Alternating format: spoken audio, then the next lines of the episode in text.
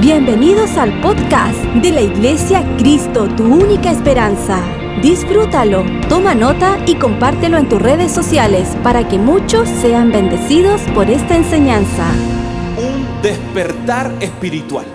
Un despertar espiritual. Yo estoy creyendo al Señor que vamos a ver el mayor despertar espiritual que hemos visto en la faz de la tierra. Eh, yo estoy creyendo con todo mi corazón que vamos a ver el mayor avivamiento que hemos visto en la faz de la tierra. Y sabe que muchos dicen, bueno, la iglesia está, ¿verdad?, un poquito eh, tocada por todo lo que está pasando en el mundo, por todo lo que está eh, ocurriendo. Pero yo vengo a decir esta mañana y vengo a declarar esta mañana, el mejor momento de la iglesia no pasó, el mejor momento de la iglesia está por venir. Lo mejor de Dios para nosotros está por venir. ¿Cuántos dicen amén a eso? ¿Sabe que todo el mundo está asustado por la maldad que se está creciendo? ¿Y cuántos pueden reconocer hoy día que la maldad cada vez va creciendo? ¿Sí o no? Hemos visto cosas atroces, hemos visto cosas que antes no veíamos, ¿verdad? Quizás hoy día estamos viviendo y luchando con cosas que quizás las generaciones pasadas no vivieron, pero ¿saben qué? La maldad siempre ha estado en el mundo y la maldad siempre ha ido creciendo, pero la promesa es que donde abundó el pecado, sobreabunda la gracia de Dios. En otras palabras, aunque el pecado crezca, el crecimiento de gracia y de favor es mucho mayor. Entonces quiero animarte y quiero que podamos ver esto esta mañana. Estamos viviendo un tiempo tan trascendental como iglesia en el mundo, si la maldad está tan creciendo, eh, si el mundo está poniendo tan peligroso, cada vez la iglesia debería ser más relevante. Porque ¿saben quién tiene la solución para esa maldad? No está en la política, no está en el mundo empresarial, no está en el mundo de la medicina. La solución para el quebranto del mundo está en la iglesia. Y la solución se llama Jesús. No importa que abunde el pecado. La gracia del Señor lo va a sobreabundar. ¿Cuántos dicen amén? Lo único que traerá paz al corazón de las personas es un despertar espiritual. Lo único que va a traer sanidad a las heridas del quebranto y hacer cambios radicales es un despertar espiritual. Lo único que traerá paz al corazón de las personas es que se reconcilien con Dios. Y, de eso se trata este mensaje. Quiero que me acompañen por favor a Ezequiel 39, 29. Y quiero hablar rápidamente porque quiero tomar un tiempo para poder ministrar, porque siento que el Señor nos va a tocar tan fuerte esta mañana. Y quiero hablar de tres cosas que provocan un despertar espiritual y tres cosas que frenan un despertar espiritual. Lo primero que despierta un despertar espiritual en el corazón es tener hambre por Dios. Diga conmigo, yo tengo hambre de Dios. ¿Cuántos dicen amén? Ezequiel 39, 29 dice así la palabra del Señor. Nunca más esconderé mi rostro de ellos, pues derramaré mi espíritu sobre el pueblo de Israel. Yo, el Señor soberano, he hablado. Me encanta entender esto. ¿Sabe por qué? Porque cuando Dios dice nunca más, es nunca más. En otras palabras, no importa tu error o mi error, la palabra que Dios dijo y la promesa es que nunca más iba a esconder su rostro de nosotros. ¿Cómo sabemos que Dios está mostrando su rostro cuando Él derrama sobre su pueblo su Espíritu Santo? El rostro de Dios, la experiencia del rostro de Dios, tener una relación real con el rostro de Dios. Es una experiencia que está al alcance de todos nosotros, mi hermano, mi hermana. Muchos se conforman con el concepto de la presencia de Dios y creen que es algo simplemente para admirarlo de lejos, pero otros han entendido que la presencia de Dios es la mayor realidad de nuestra vida y la podemos vivir y experimentar. Por eso David decía, he probado y he visto que Dios es bueno. No solamente creemos que Dios es bueno, usted y yo hemos probado la bondad de Dios en nuestra vida. Cada vez que pruebas la presencia de Dios, escúcheme bien y quiero decir esto, cuando probamos la presencia de Dios, nada que este mundo me pueda ofrecer la puede superar. Cuando tenemos una experiencia real con la presencia del Señor, nada y ningún placer de esta tierra me puede llenar como lo hace la presencia de Dios. ¿Cuántos dicen amén? Naturalmente, cuando comemos, nos saciamos. Pero en el reino de Dios, cuando bebemos de su presencia, queremos más. Lo voy a repetir. Cuando usted tiene hambre, ¿qué, qué hace? Come, ¿verdad? No, sé a qué hora desayuna usted, pero si usted desayuna a las 7, a las 8, a las 9, si no se come el huevito con queso, si no se come ahí una marraquitita caliente, ¿verdad? Uno anda con el dolor, con la fatiga, ¿verdad? Y comienza. Entonces, cuando uno comemos, ¿qué pasa? Nos saciamos, funcionamos. Pero en el reino de Dios, cuando probamos de Dios, queremos más. En, otras palabras, una probada de Dios no te va a saciar, te va a crear en tu vida y en mi vida un deseo por más. ¿Qué es lo que provoca un despertar espiritual? Saber y entender que cada vez que vengo a Él hay más de Dios. La presencia de Dios no se acaba. La presencia de Dios no se agota. La presencia del Señor es el aire que respiramos. ¿Cuántos me dicen amén? Salmo 105, 4, la reina, la, Biblia de las Américas, lo dice de esta forma, buscad al Señor y su fortaleza, buscad su rostro continuamente.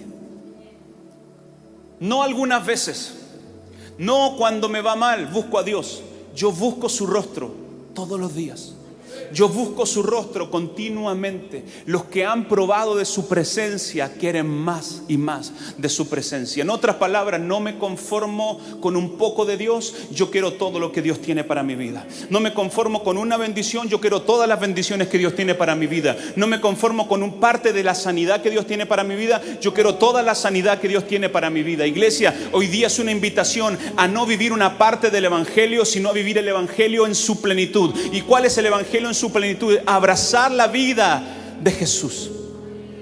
Abrazar la vida de Jesús es el mayor anhelo que podemos tener en esta vida y en la que viene. Abrazar su vida. Número uno, para tener un despertar espiritual, lo que tenemos que hacer es entender que hay más. Diga conmigo, hay más. Vamos, dígalo fuerte, hay más. Pongan ahí en las redes sociales, hay más de Dios para mí. ¿Cuántos creen que hay más de Dios para tu vida? Hay más de Dios para tu matrimonio, hay más de Dios para tus hijos, hay más de Dios para tu empresa, hay más de Dios. Que alguien pueda decir, yo quiero más. No me conformo. Yo quiero más de su presencia. Lo que crea un despertar espiritual en la vida del creyente, número uno, es tener hambre por más. Y número dos, santidad. Diga conmigo, santidad. ¿Sabe por qué? Porque es el único camino. La Biblia dice, sin santidad nadie verá al Señor. Una cosa es escuchar de Dios y otra cosa es ver a Dios. Pastor, yo nunca he visto a Dios. Yo tampoco. Nunca lo he visto físicamente. Pero lo veo todos los días en cada detalle.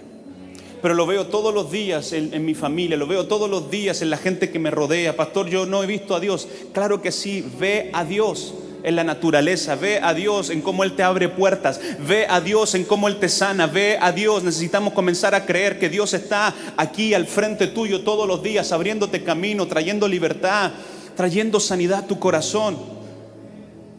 La única forma de verlo, de verlo, de tener resultados, abrazar santidad. Y quiero decir algo. Santidad no es un estándar alto que digo, uy, no, todavía no llego a la altura del varón perfecto. Nadie ha llegado. El único perfecto es Jesús. Pero santidad es un camino que decido transitar. Isaías 35, 8, la nueva versión internacional, dice, habrá allí una calzada que será llamada camino de santidad. No viajará por ella impuros, ni transitarán por ella los necios. Será solo para los que siguen el camino. Habrá allí una calzada, un camino de santidad. Escúcheme bien, santidad es un camino que tú y yo decidimos transitar.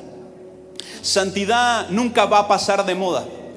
Santidad no es algo que era para algunos pocos que simplemente dedicaban su vida. Abrazar santidad es abrazar la bondad y la misericordia del Señor. ¿Cuántos dicen amén? Levítico 25, 18 La nueva traducción viviente dice, si quieres vivir con seguridad en la tierra, sigue mis decretos y obedece mis ordenanzas. Entonces la tierra te dará abundantes cosechas, comerás hasta saciarte y vivirás con seguridad. Hacer y abrazar sus preceptos, vivir en santidad, no solamente trae resultados a mi vida, no solamente cubre mi vida, sino que me hace vivir mi vida seguro. Yo no sé si alguien está metido en un chat de los vecinos. Levante la mano cuántos tienen algún chat de vecinos ahí en su casa. ¿Cuáles son los comentarios? Uy, este lugar es inseguro, estamos viviendo esto, eh, asaltaron a la vecina, el mundo está cada vez más inseguro. Y lo que trae seguridad no es tener un buen cerco eléctrico, no es vivir en un buen condominio. Lo que da seguridad es tener la certeza que caerán mil y diez mil a mi lado, pero a mí no me van a tocar. Lo que da seguridad a tu vida es tener la certeza de que Dios cuida de nosotros. Él guarda nuestra vida, Él cuida nuestra vida. Cuando aprendo a vivir una vida en santidad, Él nos cubre, Él te cubre. ¿Cuántos levantan su mano al cielo conmigo? Dígale, cúbrame, Señor. Cubre mi familia. ¿Cuántos dicen amén? Un despertar espiritual comienza cuando alguien dice, yo sé que hay más de Dios. Yo, estuvo linda la reunión, pero, pero yo sé que hay más. Eh, estuvo hermosa la reunión y, y sentí su presencia, pero yo no me conformo con estar dos horas en su presencia. Yo quiero más del Señor. Yo quiero vivir la vida que Dios quiere para mi vida. Número dos, abrazar santidad. El Espíritu Santo vive en la vida de cada creyente. Escúcheme bien, esto es tan importante. El Espíritu Santo vive en la vida de cada creyente, pero solo reposa sobre los que están dispuestos a rendir su vida a la santidad. Jesús, cuando fue bautizado, dice que los cielos se abrieron y dice que el Espíritu Santo posó sobre él como una paloma. El pastor ha predicado algunas veces de esto, pero el Espíritu Santo, la persona del Espíritu Santo, vive en el corazón de cada creyente. Si tú aceptaste al Señor como tu Rey y como tu Salvador, la presencia del Señor, el Espíritu Santo vive en ti. ¿Cuántos dicen amén? Pero otra cosa es que el Espíritu Santo pose sobre tu vida. Él vive en cada creyente. Pero los que han decidido vivir y han decidido entrar en este camino, sobre ellos, dice la Biblia, que el Espíritu Santo viene a posar como una paloma. ¿Cuánto han tratado de acercarse alguna vez a una paloma? ¿Alguien ha podido tratar de acercarse y tomar la paloma? No, porque la, paloma ve que te va a acercar y se arranca el Espíritu Santo sobre la vida de alguien. Por eso hago la diferencia. El Espíritu Santo dentro de nosotros está en la vida de cada creyente, porque a través de la sangre de Jesús Él abrió un nuevo camino y nos dio su Espíritu Santo el Consolador. Él vive en nosotros. Pero hay algunas personas que el Espíritu Santo los ha marcado y posa sobre ellos. Y es como una paloma. ¿Por qué como una paloma? Porque cuando voy caminando consciente del Espíritu Santo, yo camino con cuidado. Yo camino tratando de hacer lo correcto. Y muchas veces hemos menospreciado el poder de Dios. Cuando tú y yo nos equivocamos, Dios nos perdona. Pero cualquier movimiento, la paloma, tengo un amigo que siempre dice, uy, se te voló la paloma, me dice. Ya, se te voló la paloma. El Espíritu Santo vive en la vida de nosotros, pero posa sobre los que han decidido caminar en santidad.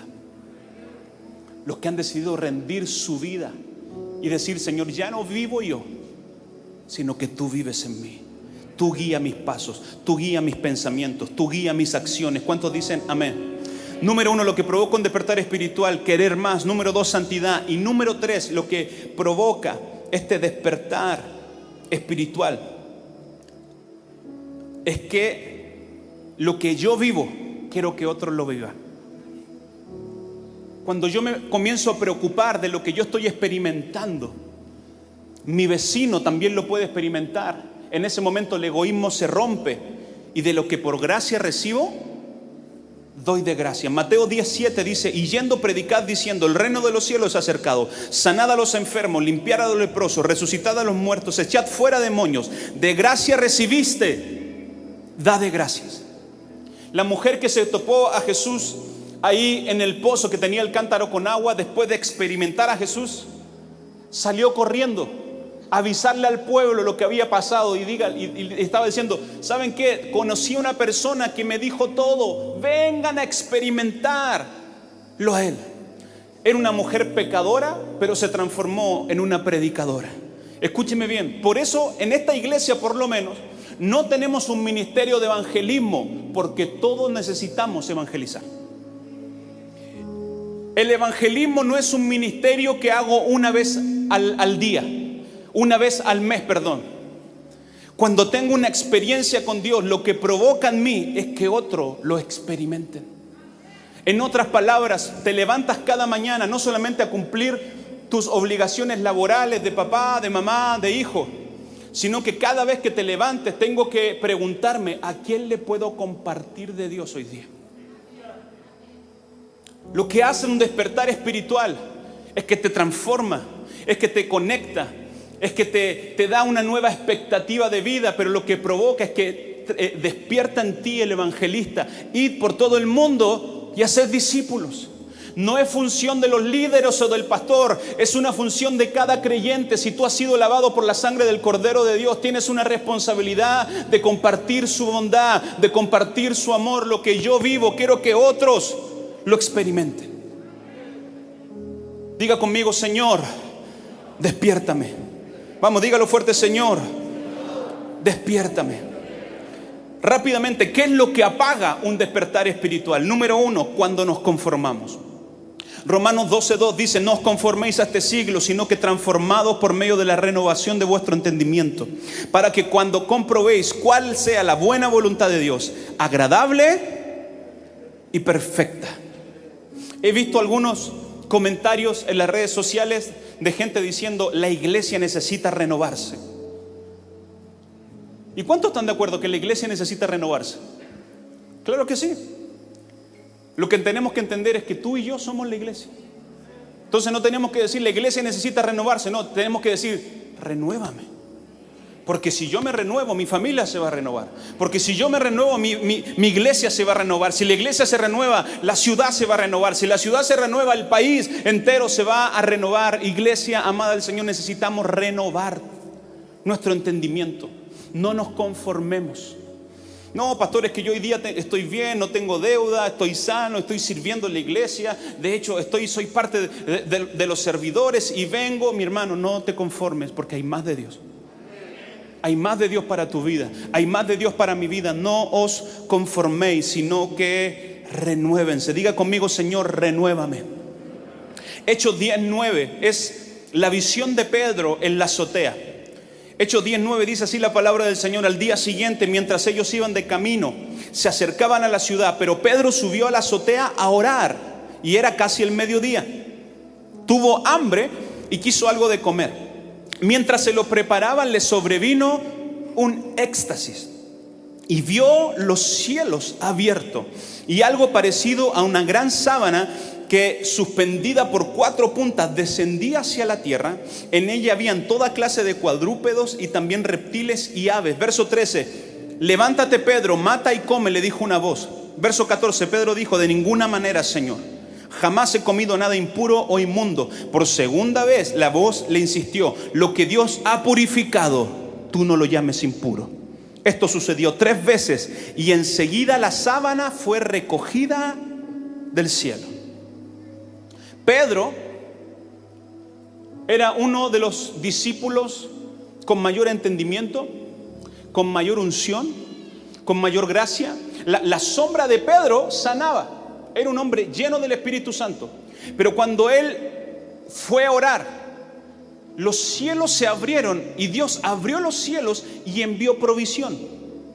Pero la religión de Pedro no lo dejó disfrutar de los cielos abiertos, porque no renovó su mente, porque se, quedó simplemente pensando en el antiguo pacto Pero cuando Dios le está diciendo dos veces, tres veces, Pedro, te lo estoy poniendo, come. Escúcheme bien, su religión, su forma de hacer las cosas fue más importante para él que la voz de Dios. No vaya a ser cosa que Dios te dé lo que estás pidiendo. Abra los cielos. Pero tu religión y mi religión no nos deje disfrutar.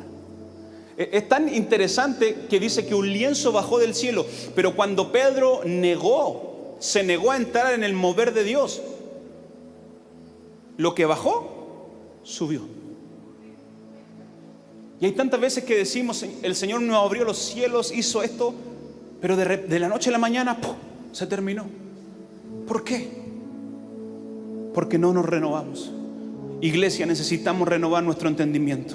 Necesitamos renovar nuestro espíritu. Por eso el Señor nos está hablando esta mañana que Él quiere traer un nuevo despertar espiritual a su iglesia. ¿Cuántos dicen amén? Lo que frena el mover de Dios es el conformar, conformarnos. Lo que frena el mover de Dios, número dos, es el pecado. El pecado no cambia la forma como Dios nos ve, pero el pecado sí cambia la forma en como nosotros vemos a Dios. Efesios 4:30 dice, no constristáis al Espíritu Santo de Dios, con cual fuiste sellados para el día de la redención. Hay una versión que dice, no agravien al Espíritu Santo. Cuando hacemos lo malo, agraviamos al Espíritu Santo. Primera de Tesalonicenses 5:19 dice algo parecido, pero no es igual. Dice, no apaguen el Espíritu. No desprecien las profecías, sométalo todo a prueba, aférrense a lo bueno y eviten toda clase de mal. Cuando hacemos lo malo, agravamos al Espíritu Santo. Y cuando no le damos libertad al Espíritu, apagamos el Espíritu. Que Dios nos libre de apagar lo que Él está encendiendo. Lo voy a repetir, que Dios nos libre de apagar lo que Él está encendiendo. Porque lo que Dios está encendiendo, ningún hombre lo puede apagar. Y Dios nos está encendiendo esta mañana. ¿Cuántos dicen amén? Y número tres, lo que frena un mover de Dios es cuando naturalizamos o limitamos a Dios. Número 23, 19, la Reina Valera contemporánea dice, Dios no es un simple mortal para que mienta o cambie de parecer. Si Él habla, ciertamente actúa si Él dice algo, lo lleva a cabo. La Reina Valera dice, Dios no es hombre. Punto. Dios no es hombre. ¿Por qué pensamos que Dios actúa como nosotros actuamos? Si Dios no es hombre. No naturalices la sobrenaturalidad de Dios.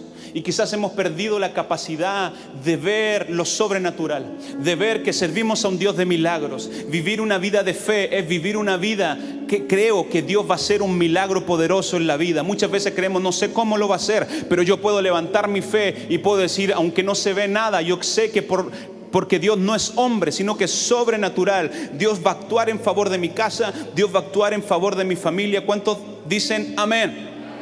debemos aprender a vivir naturalmente la sobrenaturalidad de Dios. Hay cosas que nunca te vas a explicar, que solamente le vas a poder atribuir el mérito a Dios. Hay cosas que Dios nunca va a querer que entiendas, pero sí quiere que lo creas.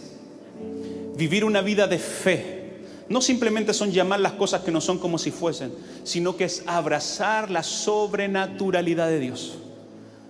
En el reino normal, 5 por 2 son 10, ¿no es cierto? Estoy bien, ¿no es cierto? Pero en el reino de Dios, cinco panes y dos peces se convierten en cinco mil. Pastor, que eso no es natural. Claro que no, es sobrenatural. Pastor, es que yo no sé cómo Dios va a intervenir en esta situación. No tienes que entenderlo, tienes que creerlo porque Dios no es hombre. Si Él lo dijo, Él lo va a hacer. Si Él lo prometió, Él lo va a cumplir. Abraza la sobrenaturalidad de Dios. Dios es un Dios sobrenatural. Que suba el equipo, por favor. Quiero decirte algo esta mañana. Hay más de Dios. Hay más de Dios para tu vida. Hay más de Dios para tu familia. Hay más de Dios para tu casa, hay más de Dios para nuestra iglesia. ¿Cuántos dicen amén? hay más. Y yo creo que cuando te pongas de pie, te pongas de pie con una expectativa, escúcheme bien lo que voy a decir, que cuando te pongas de pie, el Señor te va a tocar. Ay, pastor, es que no, es que no tienes que entenderlo, tienes que creerlo. Y yo voy a orar también para que las personas que están viendo esta transmisión sean tocadas por el poder sobrenatural de Dios. Dios va a despertar hoy día cosas que están dormidas. Dios va a despertar hoy día cosas que han estado escondidas. Hay un despertar espiritual que comienza cuando yo digo hay más de Dios. Quiero que te pongas de pie, levante tus manos al cielo y digas conmigo hay más, hay más, hay más de Dios para mí, hay más de Dios para mi familia, hay más de Dios para nosotros. Vamos iglesia, levanta tus manos al cielo y dile hay más, hay más, hay más. Oh, sopla Espíritu Santo, sopla, sopla, sopla, sopla, renueva nuestra mente, renueva nuestro espíritu, renueva nuestro corazón, despiértanos. Tú quieres despertar a la iglesia. Ay, sí, el pecado está aumentando, pero la gracia lo sobreabunda. El pecado cada vez está siendo más pecado, pero el favor de Dios va más fuerte. Yo quiero un despertar espiritual. Vamos, todos los que quieres un despertar espiritual, levanta tus manos al cielo y dile, yo lo quiero, yo lo quiero, yo lo quiero, yo lo quiero recibir. Por la fe está disponible para todos nosotros. Nunca más esconderé de ustedes mi rostro, dice el Señor, porque derramaré mi espíritu, derramaré mi espíritu, derramaré mi espíritu. Hoy el Espíritu Santo se está derramando esta mañana como nunca antes sobre tu vida. Oh, como nunca antes sobre tu vida. Algunos van a comenzar a sentir cosas en su cuerpo físico. Oh, que Dios va a comenzar a descender como nunca una corriente, un fuego, un soplo de vida. Vamos, recíbelo, recíbelo. Recibe la gracia de Dios, recibe el favor de Dios. Ahí está. Oh, nos extendemos en fe, Señor. Si esta enseñanza fue de ayuda para tu vida, coméntanos en nuestras redes sociales de la Iglesia Cristo, tu única esperanza. Gracias por conectar con nosotros. Recuerda suscribirte.